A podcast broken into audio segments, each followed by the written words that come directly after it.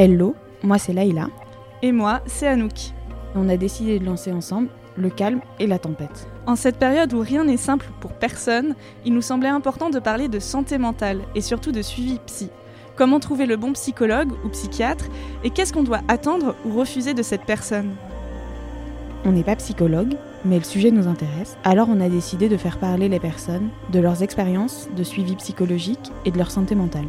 Dans d'autres épisodes, nous irons directement interroger des psychologues sur leur vision de leur métier en globalité ou sur une thématique particulière. Et parce qu'avant de faire parler les autres, et que les autres passent sur le divan, on a décidé d'y passer chacune notre tour pour ce tout premier épisode. Ma première question, c'est qu'est-ce que ça représente pour toi la santé mentale? En fait, la santé mentale, pour moi, on se rend compte de son importance quand elle va mal. Mais sinon, en fait, euh, on peut passer totalement à côté et le voir comme une évidence, un peu comme euh, juste le fait de marcher quand on a deux jambes qui marchent. Et bah, en fait, on se rend pas compte que c'est quelque chose de génial. C'est le jour où nos jambes nous portent plus, qu'on se dit ah bah zut, c'était quand même un, un privilège de ouf de juste aller bien. Et je pense que la santé mentale, pour moi, c'est ça, c'est de juste aller bien. Et sauf que c'est pas si simple. Quelle place la santé mentale prend dans ta vie? Habituellement, j'aurais tendance à dire que c'était pas vraiment un sujet dans ma vie parce que j'allais bien, justement. Et euh, dernièrement, j'ai commencé à me dire, ok, il va falloir que je prenne vraiment soin de, de ma petite tête parce qu'en fait, euh, je vais plus si bien. Et autant dans le passé, j'ai eu d'autres périodes où ça allait pas trop, mais je pense que j'étais beaucoup dans le déni. Et là, avec le confinement et juste le fait que j'avais moins de boulot et moins de, manière de nier l'évidence de ça allait pas trop, euh, bah, ça a pris une grosse, grosse place de savoir comment aller mieux et de euh, juste m'intéresser à différentes méthodes, que ce soit aller voir un psy, euh, prendre du temps euh, différemment pour moi, me lancer dans d'autres activités, juste dans le but de soigner ma petite tête pour aller mieux. Donc ça, ça a pris pas mal de place. Tu te souviens la première fois que tu as entendu parler de psychologie ou de psy ou de psychiatre? Ouais, je m'en souviens assez bien. J'ai un frère qui est handicapé mental et c'est un très grand frère qui a 10 ans de plus que moi. Et quand j'étais petite, on m'a souvent raconté cette histoire, quand il avait 2, 3, 4, 5 ans et qu'il avait déjà des gros gros soucis. Les psys ont accusé ma mère de l'avoir maltraité ou de l'avoir trop couvé et euh, je sais que ça avait mis ma mère dans une colère noire parce qu'en fait non, il s'avère que c'est pas du tout ça, que c'est de la psychanalyse euh, totalement faussée qui, qui, a amené à ce genre de, discours totalement faux. Et euh, je sais que ma mère, elle, m'a vraiment fait grandir dans une sorte de haine des psys en général, à me dire n'y va jamais. C'est vraiment des gens qui disent n'importe quoi. Et bon, en fait, finalement, avec les années, elle s'est quand même calmée dans son discours. C'est-à-dire que ça, ça a été jusqu'à mes 10-12 ans. Donc je pense qu'elle a eu 20 ans de haine. Et euh, arrivée à l'adolescence, elle a eu un discours vachement plus léger en me disant, bon, il y a quand même des nouvelles thérapies qui existent. Ça peut être bien, ça peut être important. Euh, mon grand frère a commencé à aller voir euh, d'autres psys qui étaient plus à même de l'aider dans, dans, sa pathologie. Et finalement, ça a apporté beaucoup d'aide. Donc je pense qu'au début, j'avais une idée très négative de la question. Puis petit à petit, je me suis rendu compte que c'était vachement plus modéré et que c'est comme n'importe quel corps de métier. Il y a différentes manières de faire et, et surtout il y a différentes personnes qui pratiquent et donc euh, il y a des bons psys et il y a des, il y a des psys euh, que je ne conseillerais pas. Est-ce que c'était difficile pour toi les moments où tu as eu à aller voir un psy? Est-ce que ça t'a demandé un effort? J'ai vu quatre psys dans ma vie dont deux que j'ai vu qu'une seule fois. Et donc la toute première fois que j'ai vu un psy, c'est parce que je rentrais à la fac et euh, pour diverses raisons, j'ai totalement paniqué. J'ai commencé à me taper des grosses crises d'angoisse. Les deux, trois premiers jours, tous les jours, je rentrais à la maison et je pleurais non-stop et je disais à ma mère que je voulais plus y retourner. Et c'est même pas qu'il s'était passé quelque chose de grave à la fac, c'est juste que je m'y sentais mal et je me sentais bizarre et pas à ma place. Et euh, je pense que ma mère euh, s'est dit non, non, non, en fait, on peut, on peut pas laisser passer ça. Et elle m'a dit va voir un psy et elle m'a pris rendez-vous avec une psy dans le quartier qui faisait un certain type de thérapie qui lui convenait. Et je l'ai vue une fois et vraiment, je me suis dit j'ai pas envie de faire ça. Donc oui, j'y suis allée à reculons. Euh, ceci étant dit, euh, j'ai refusé d'y aller, mais par la suite, je me suis dit, ok, euh, j'ai refusé d'aller voir une psy, mais en revanche, il y a un vrai problème à soigner.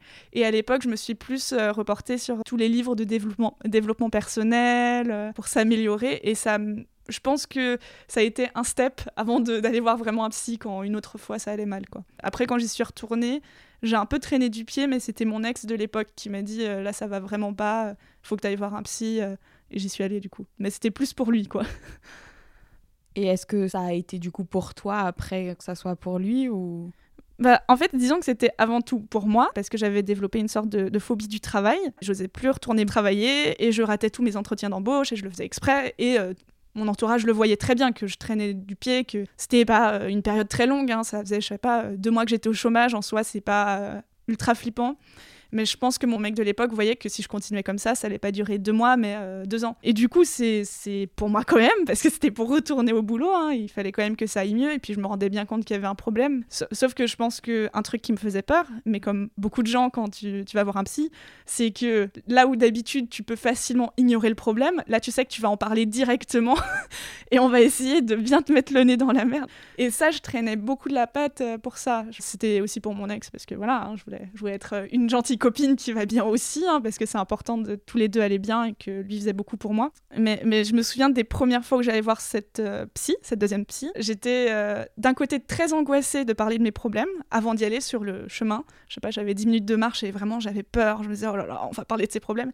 Et d'un autre côté, je me disais, mais j'ai tellement pas de problème, elle va me juger d'aller la voir pour un truc aussi merdique de euh, j'ai je sais pas j'avais 21 ans et je n'osais pas aller travailler. Je me disais mais c'est quoi ma vie? C'est quoi ces problèmes pourris? J'ai pas de problème d'argent euh, je suis en couple j'ai un logement. Enfin c'était vraiment euh, je me sentais un peu illégitime aussi. J'avais un peu les deux. Et tu dirais que cette thérapie là avec le recul elle t'a fait du bien? Ouais, ouais, ouais, bah c'était bien. Après, ça, ça a duré un temps. Hein, ça a duré, je pense, un peu trop longtemps par rapport aux problèmes que j'avais. C'était de la TCC, la thérapie cognito-comportementale, je crois. Euh, et euh, bah oui, en fait, en deux, trois séances, euh, ça allait vachement mieux. Et du coup, vu que je faisais une séance par semaine, je crois. Au bout de trois semaines, j'ai retrouvé un boulot et j'y suis retournée. Et après, les séances suivantes, c'était comment faire pour que je panique pas l'idée d'aller au boulot tous les jours. Et honnêtement, un mois après le début du boulot, on peut dire que mon problème d'avoir peur de travailler était réglé, vu que j'avais plus du tout peur et que j'étais bien. Et du coup, la deuxième fois où tu as décidé euh, d'y retourner, euh, c'était dans quel cadre? Euh, Alors, en gros, c'était cet été, parce que euh, bah, du coup, ça allait super bien depuis cette histoire de travail. Bon, après, avec des montagnes russes, hein, comme tout le monde, il y a des moments où je vais mieux ou des moments où je vais moins bien. Mais j'ai jamais eu de grosses périodes de down euh, qui duraient plus de quelques semaines. disons que pour moi, la limite, c'est un mois aller mal, ça finissait toujours par aller mieux. Et je savais très bien quand ça allait mal que ça irait mieux ensuite. Et euh, ce qui s'est passé, c'est qu'un jour, bah, en fait, c'est pas un jour, c'est qu'il y a eu le Covid, quoi. Et il y, a eu un mélange de plein de trucs, de bah, du jour au lendemain, j'ai eu, je dirais, deux fois moins de travail. Il y a mon mec qui. C'était prévu qu'il emménage début mars, donc il a emménagé et on a été confinés. Et moi, c'est un truc que j'ai depuis toujours de j'ai besoin d'avoir beaucoup de moments de euh, solitaire, de solitude. Donc initialement, je me disais, c'est pas grave, il va passer la journée au boulot, et il revient le soir et je serai contente de le voir. J'ai déjà vécu en couple, donc je sais que ça passe. Et euh, sauf que là, pas du tout, il a pas repris le boulot depuis, euh, donc ça fait neuf mois, plus le fait de plus sortir, de, voir, de plus voir d'amis, plus le fait d'avoir l'impression que mon identité se résumait à vivre en couple et rien foutre, parce que concrètement, bah, j'avais plus d'énergie de rien faire, quoi. Et, et j'avais l'impression que juste on passait notre temps à regarder la télé regarder des séries sur Netflix, euh, ce qui n'est pas quelque chose que j'adore. Et, du coup, bah, en fait, j'ai commencé à vraiment très, très déprimer. Et euh, jusqu'au jour où j'ai vraiment, vraiment, vraiment pété un plomb et, euh, j'ai eu des crises d'angoisse. Ça allait pas et j'allais constamment très, très mal du réveil au coucher. J'avais juste envie de dormir. Enfin, voilà, classique. Hein. Je pense pas être la première à être passée par là. Du coup, un jour, ça allait vraiment très, très mal. Et il y a mon mec qui a appelé SOS médecin en disant non, en fait, c'est pas possible. En fait, là, là je sais pas quoi faire. Et je me suis dit, bon, ok, je vais chercher des solutions. J'ai demandé à des amis, euh, j'en ai plein qui voient, qui des psys, donc je sais que ça sur ça, il n'y a pas de souci. J'ai demandé des conseils. Il y a un pote qui m'a filé une psy que j'ai vue une fois, mais j'ai pas trop accroché avec elle. Et surtout, je l'ai vue une fois et à la fin, elle m'a dit, mais en fait, vous savez comment régler vos problèmes. Moi, euh, je sais pas trop quoi vous apporter. Hein. J'ai l'impression que vous aviez juste besoin de vider votre sac une fois et puis c'est bon. Et euh, du coup, je l'ai pas revue. Et après, bah, en fait, ce que j'ai fait, c'est que j'ai cherché sur Internet un psy qui faisait la thérapie que je cherchais et qui était bien noté. Je sais pas si c'est la meilleure technique pour trouver son psy, mais il s'est avéré qu'il était très bien et je l'ai vu là pendant, pendant quatre mois, jusqu'à ce qu'il me dise il y, a, il y a trois semaines que c'était fini, qu'on avait fait le tour.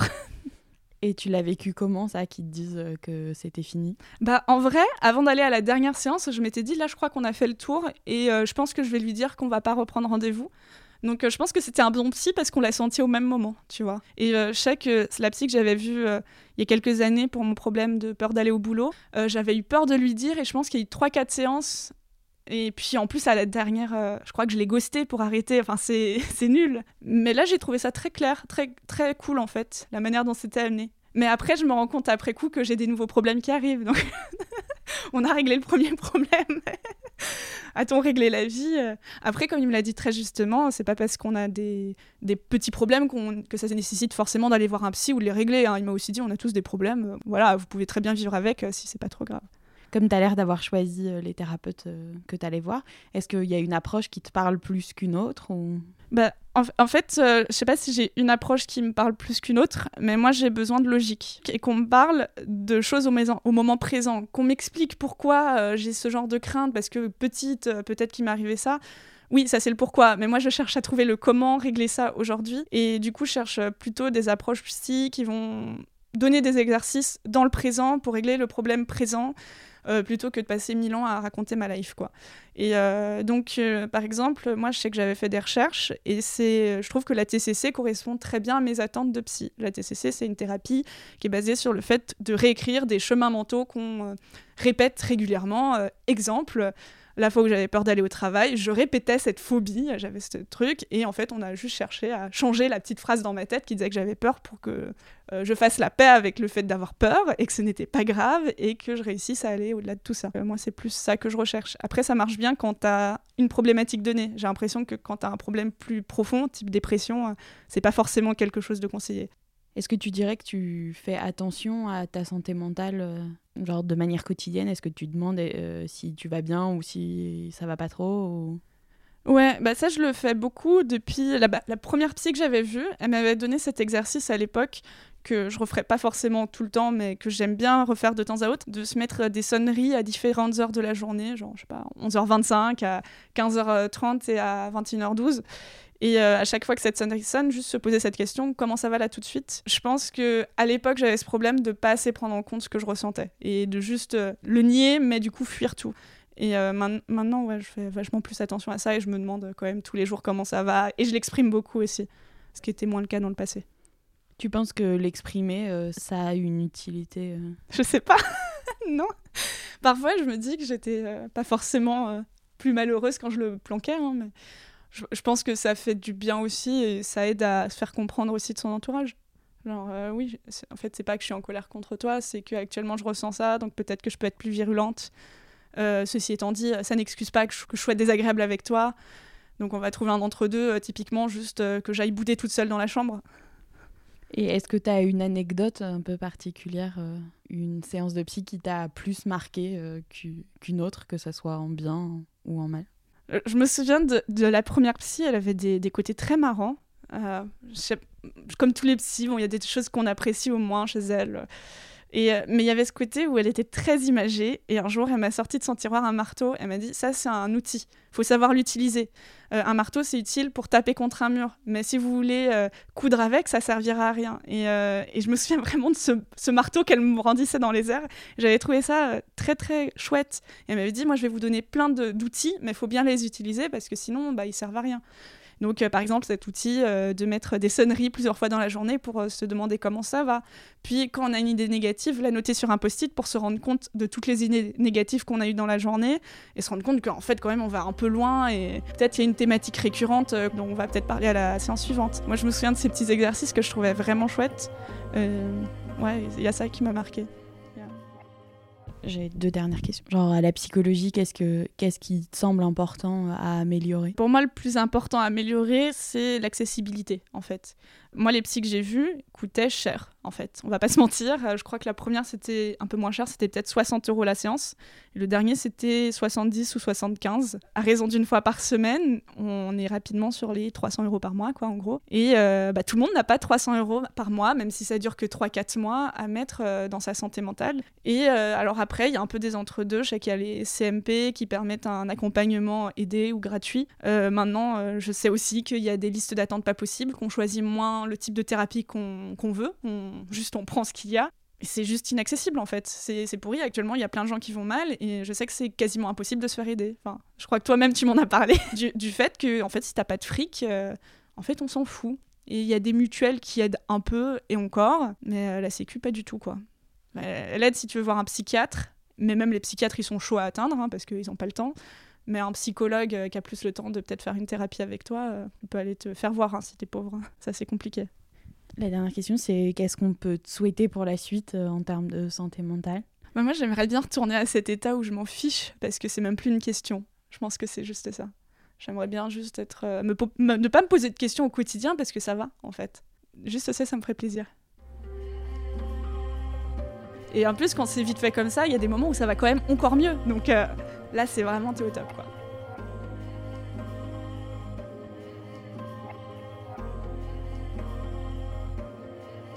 Bon, du coup, je vais reprendre dans l'autre sens. Hein. Comment a commencé ton histoire avec les psys euh, enfants Est-ce qu'on t'en parlait? Euh, Est-ce que tu es le genre d'enfant qui a vu plein de psy enfants? Moi, j'ai une histoire un peu particulière. En gros, euh, je, raconte souvent cette anecdote parce qu'elle est drôle. Mes parents, ils ont mis 9 ans à m'avoir, mais ils ont mis un an à aller voir des psys. Donc, au bout d'un an de couple à vivre ensemble, eh ben, ils ont vu des psys. Et que, du coup, je suis un peu un enfant de la thérapie, euh, je pense. Je pense que je serais pas née s'il n'y avait pas eu de thérapie. Mes parents ont toujours été hyper intéressés par le sujet. Donc, assez jeune, été sensibilisée. Mes parents allaient voir des thérapeutes de couple. Moi, je me souviens pas, mais je crois que j'étais là. Et à des moments. Et euh, après, j'ai vu un psy pour la première fois, enfin une psy pour la première fois. Je devais avoir 7-8 euh, ans, je crois. Et en fait, au début, c'était parce que bah, j'étais confond... enfin, j'ai toujours été confrontée à des trucs très durs dans la vie. Bah, en fait, il fallait pouvoir les alléger parce que c'était trop dur à porter euh, pour une enfant. Et donc, je pense que mes parents, ils avaient une espèce de démarche de bienveillance de dire, ok, euh, bah, on va, on va la faire parler parce qu'en fait, c'est trop lourd pour elle. Et du coup, donc j'ai suivi ça petite, bon, elle était un peu chelou, elle me faisait dessiner. Je me souviens que euh, parce que je, voulais pas trop parler, je crois, et elle voulait pas trop me poser de questions. J'ai jamais réanalysé ça, mais c'était un peu bizarre avec le recul. Et après, j'ai vu une psy euh, pendant le collège et elle, elle a été vachement bien et, et elle m'a fait évoluer. Et en vrai, en 25 ans, je pense que j'ai commencé, j'avais 8 ans. Et euh, il y a des intervalles de 1 ou 2 ans où je suis pas allée voir de thérapeute. Mais je crois que sinon, euh, globalement, euh, toute ma vie, j'ai vu au moins un thérapeute. Et ça peut être beaucoup plus, quoi. Et alors la question que je me pose, c'est si tu as vu quasiment toute ta vie un psy, est-ce que tu t'as pas fini par te dire par moment que ça servait à rien vu que tu y retournais tout le temps?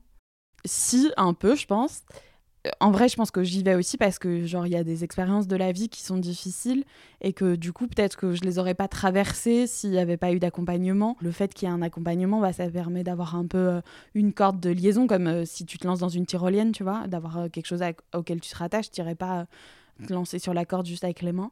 Et donc je pense que ça, ça fait. Et après le défaut qui, qui vient, c'est que maintenant, il y a peu de psy auxquels j'arrive à pas avoir compris leur euh, technique. C'est un peu comme tu regardes une série trop longtemps, tu comprends l'arc narratif. Et ben en fait, euh, moi, il y a des moments où les psys, en fait, euh, je sais ce qu'ils vont dire et comment ils vont le dire. Et du coup, ça, c'est un peu chiant parce que ça te laisse moins la surprise et du coup, tu as moins le lien avec le thérapeute que ce que je pouvais avoir avant, je pense. comment tu as choisi tes psys, toi? Les psys que j'ai choisis récemment, c'était soit parce que donc mon entourage me conseillait ces psys-là, soit euh, parce que ça coûte cher et que bon, euh, j'ai pas énormément de thunes, donc euh, c'était aussi les, trucs publics. Quand j'étais plus jeune étudiante, je, suis allée dans un BAPU et après je suis allée dans un CMP aussi parce que voilà, c'était plus accessible.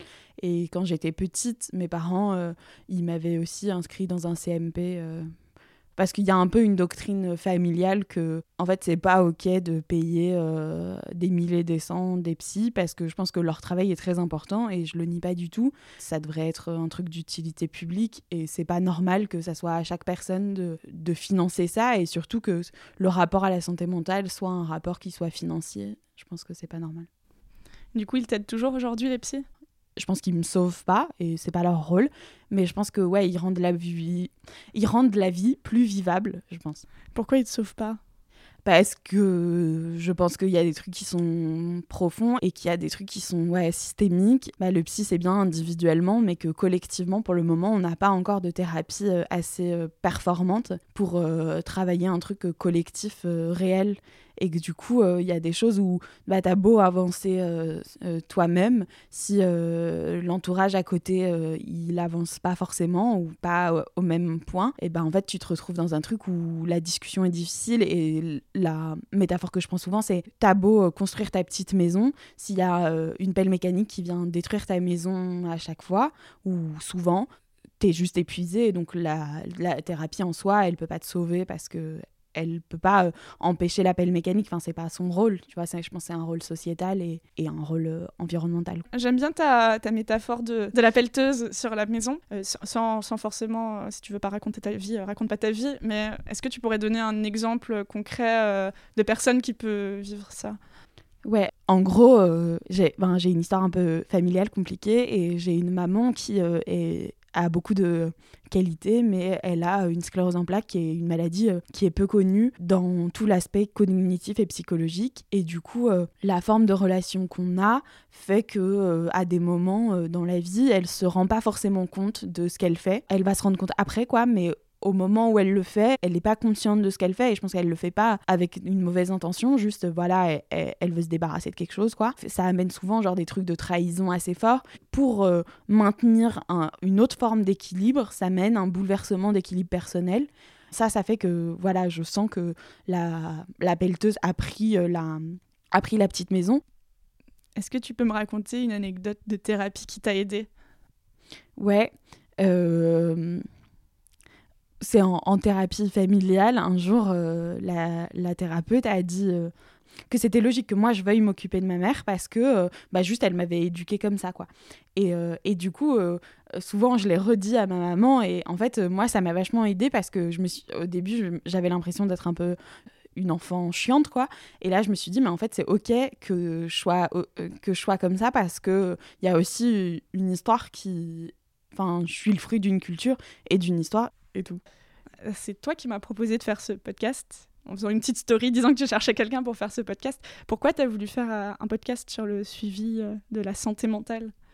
J'ai voulu faire un podcast sur le suivi de la santé mentale parce que je pense que les discours manquent au sujet de la santé mentale. Il y a soit, si tu es concerné dans ton cercle privé, tu vas en parler, mais sinon, même si là, ça devient un peu un sujet hype, il y a quand même euh, beaucoup de manquements et d'ignorance. Je pense que c'est important d'aller dans ce champ, l'expression humaine, et que plus on diffusera de témoignages et plus on fera connaître ces problématiques, moins déjà ça sera euh, pathologisé dans un terme où euh, on, dira moins que tu auras en prise avec la folie et du coup ça te discréditera moins et par ailleurs je pense que aussi ça permettra aux, aux personnes d'être plus ok avec le fait d'aller voir des gens de d'en parler de ouais, d'extérioriser plutôt que d'intérioriser et que du coup, enfin que souvent les personnes qui le portent finalement c'est ton entourage. Et ton entourage euh, bah il n'a pas forcément les capacités de le porter. Et en fait ça lui fait un poids lourd euh, sur les épaules de le porter. Et aussi euh, j'ai eu un peu des mauvaises expériences avec des psys et des bonnes et souvent, quand j'en parle euh, et que je conseille à des amis d'y aller, euh, ce que je dis, c'est ben, en fait, euh, c'est comme un ami, tu serais pas ami avec n'importe qui dans la rue. Bon, bah, en fait, tu choisis pas ton psy comme ça sur un coup de tête. Et en fait, s'il y en a qui te vont pas, tu te dis pas, ah non, mais en fait, c'est la psychologie qui me va pas, c'est bon. tu te dis, ok, c'est que moi, il y a un souci et que cette personne-là, elle me convient pas. Et en fait, bah, c'est ok, tu changes.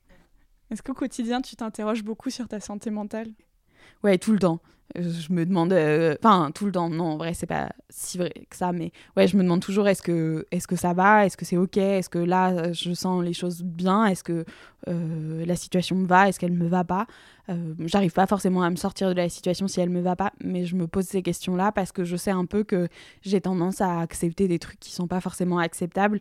Et du coup, si je fais pas ce travail-là, euh, ben en fait, je vais me retrouver dans des situations où en fait c'est pas ok d'être. Et du coup, je fais, je fais ça vachement. Et par ailleurs, je pense que je m'interroge pas mal sur ma santé mentale parce que bah, ma maman, quand j'avais 6 ans, elle a été hospitalisée en hôpital psychiatrique, ça s'est très mal passé. Et, euh, et depuis, j'ai toujours eu peur qu'elle y retourne. Enfin, c'est genre une espèce de traumatisme euh, si on rentre euh, dans ces sujets-là. Et donc, bah, je me suis toujours interrogée sur est-ce qu'elle, elle va bien ou pas. Et si elle va bien, alors c'est OK. Et si elle va pas bien, alors il faut réagir.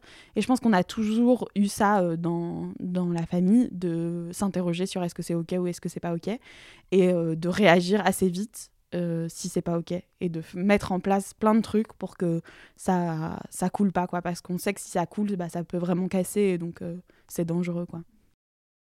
Est-ce qu'il y a des choses que tu veux ajouter sur ton passé de psy? Non que, que en gros il faut pas se laisser dégoûter par enfin par une psychologue ou par un psychologue. Moi je sais qu'au moment où j'ai été étudiante je me suis. Enfin, il y avait une, y a une psy dans un BAPU qui était terrible. Enfin, elle était genre. je sais pas si des gens voient Lacan, mais c'était ça. En gros, la meuf, elle, elle avait une approche complètement dingue de la psychologie. Donc, ça veut dire que elle te laissait raconter ta vie et en même temps, elle regardait ses SMS, tu vois. Et elle les lisait. Et moi, sur le bureau, comme je suis observatrice, je lisais ses SMS. Et c'était si gênant d'avoir pendant 30 minutes une meuf qui lit ses SMS. Et puis, euh, elle avait une espèce de pratique trop bizarre, c'est-à-dire que tu pouvais rester 5 minutes avec elle, ou 30 euh, minutes, ou euh, une heure. Et, elle décidait au moment où tu avais dit un truc marquant, soi-disant pour elle, que elle, t'expulsait.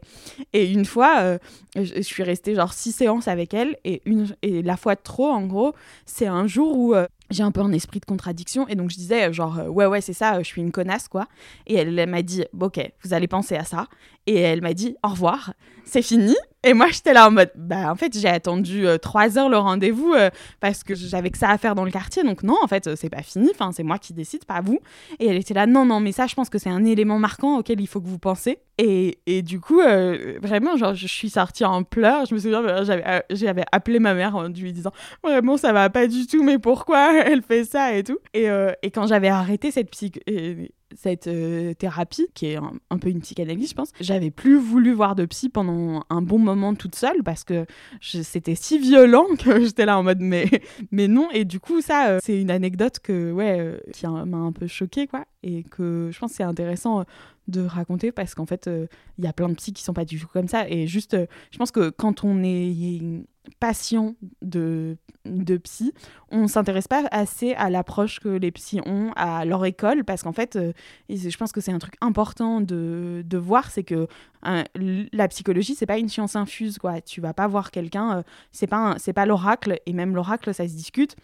Donc, euh, en fait, ils ont des approches, c'est des humains, ils ont des approches, des études, euh, ils ont été formés dans un cadre, et en fait, leur cadre euh, est discutable ou peut être discuté. Et ça, je pense que c'est important de, de l'avoir en tête parce que tu vas pas voir un psychanalyste comme tu vas voir un thérapeute TCC, comme tu vas voir un mec qui a une approche de Gordon ou une approche systémique. Je pense que tu vas pas voir chaque personne avec la même attente. Et par ailleurs, du coup, quand tu, si tu prends au hasard, Enfin, je pense que c'est un peu scandaleux, par exemple, que les psys euh, se présentent pas souvent, tu vois, dans les trucs publics, ils disent pas leur approche, ils disent pas leurs études. Et moi, je pense que c'est hyper important. Bon, après, je fais des sciences sociales, d'avoir un discours situé et de parler de là où tu te situes. Enfin, je pense que en vrai, tu gagnerais à ce que les psys te disent euh, quelles, euh, quelles études ils ont fait, tu vois, pour que tu saches un peu à quoi ils croient et quelles sont leurs doctrines. depuis tout à l'heure, on parle surtout des psychologues. Euh, donc des gens qui ont fait des formations plus pour faire des suivis thérapeutiques, euh, mais ils sont à différencier des psychiatres qui sont des médecins, euh, qui ont fait donc études de médecine. toi, il me semble que tu vois aussi des psychiatres. Quelle est ta différence de suivi entre les psychologues et les psychiatres? Bah alors les psychiatres, donc il y a le fait qu'ils soient remboursés et le fait que eux ils peuvent te prescrire des médicaments ce qui est un peu une doctrine euh, commune en ce moment de prescrire pas mal. Et, et ça apporte, euh, enfin moi ce que ça m'apporte, c'est que ça met un, cadre euh, autour, autour de moi et que du coup ça permet que, bah, je sais pas si ça va vraiment pas, ils me disent ok mais là c'est pas possible en fait. Et puis c'est aussi un peu plus reconnu.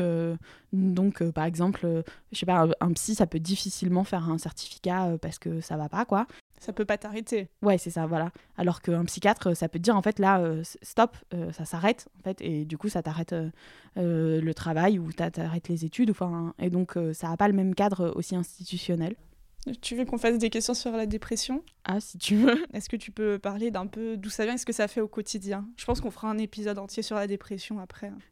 En gros, il y a plusieurs approches de la dépression et il y, a, euh, il y a plusieurs raisons de la dépression. Et donc, moi, j'ai un truc qui s'appelle, appellent euh, genre dépression avec cause.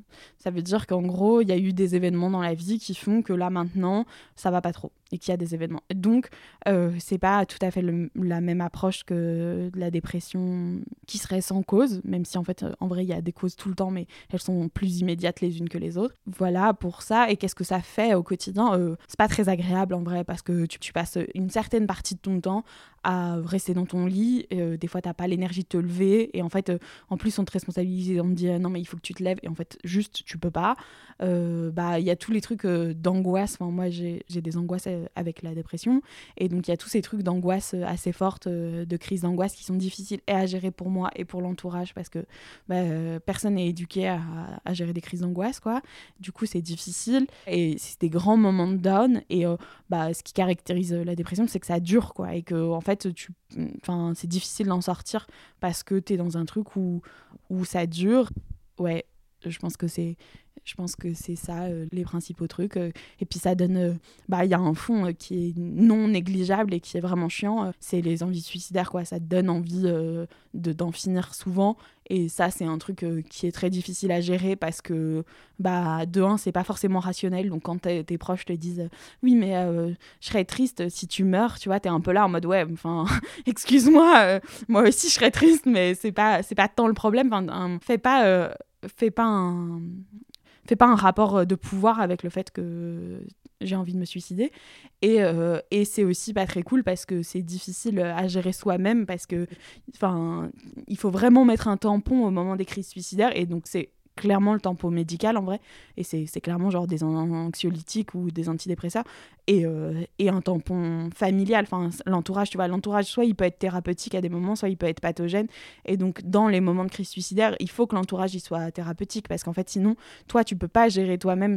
La crise suicidaire elle est dans un truc où, où, où toutes tes œillères sont fermées. Ça veut pas dire que t'es pas rationnel. Ça veut juste dire que t'es plus dans un paradigme où on pourrait te raisonner par, euh, par des trucs euh, simples. Donc en fait, ce qu'il faut, c'est se faire vivre et, et, faire que genre tu te sentes vivante. Et ça, quand tu es en dépression, c'est hyper difficile parce que ce truc-là est amoindri, du coup, euh, l'autre est plus fort. quoi.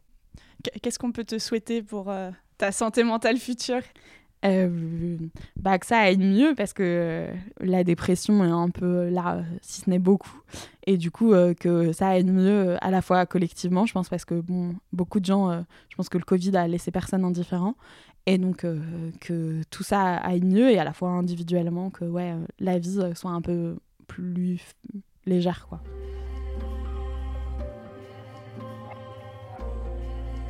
Merci beaucoup Leïla. On, prend, on reprend rendez-vous dans 15 jours. Oui. Bon, ça sera avec une autre invitée, désolée. Euh, on a trop parlé, on est trop resté sur le divan, on laissera notre place à quelqu'un d'autre. Tout à fait. À bientôt et prenez soin de vous. À tout.